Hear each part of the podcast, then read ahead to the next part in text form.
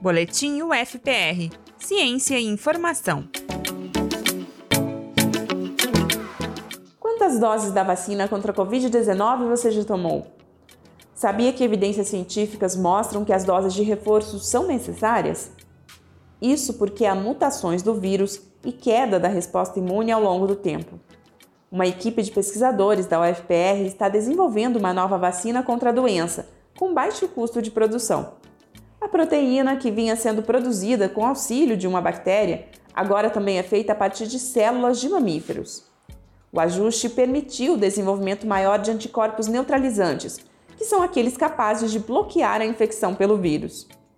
Atualmente, a pesquisa está concluindo os testes da fase pré-clínica, mas a equipe da UFPR já encaminhou solicitação para a Agência Nacional de Vigilância Sanitária, a Anvisa, para poder iniciar a fase clínica 1.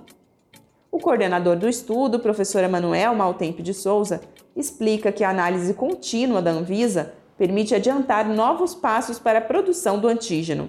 Preparamos todos os dados que nós temos sobre a vacina e principalmente como é que ela é feita. A Anvisa vai começar a analisar esses dados do, do, ponto de vista técnico. À medida que a análise vai sendo realizada, ela vai dizendo para a gente: vocês precisam melhorar esse ponto nesses experimentos que vocês já fizeram. Esse experimento que vocês não fizeram ainda, eu preciso que sejam feitos. E, e é muito importante isso, porque é, se nós apresentássemos o pacote para a Anvisa, eles poderiam analisar e, e, dizer, olha, não é assim que a gente queria. Né? A ideia é trabalhar junto com a Anvisa para a gente ter isso, conseguir apressar não só o processo de experimentação, mas principalmente o processo burocrático. A tecnologia utilizada envolve a produção de partículas de um polímero biodegradável e biocompatível. Essas partículas são revestidas com partes específicas da proteína spike, responsável pela entrada do SARS-CoV-2 nas células. Com essa solução, não é necessário o uso do vírus inteiro para a produção da vacina. Testes preliminares comprovaram que o preparo vacinal não apresenta efeito tóxico em tecidos de fígado e rim em camundongos.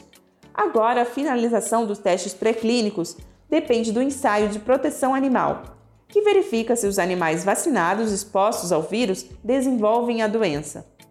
A proposta do projeto da UFPR é proporcionar o domínio da tecnologia de produção de vacinas de forma 100% nacional.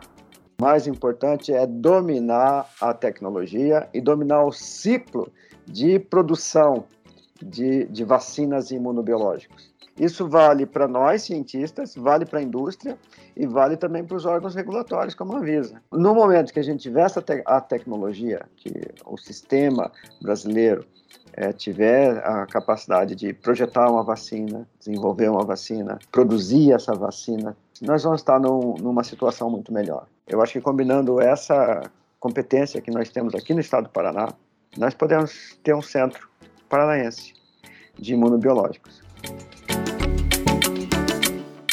Acesse esse e outros conteúdos de ciência no portal da revista Ciência UFPR.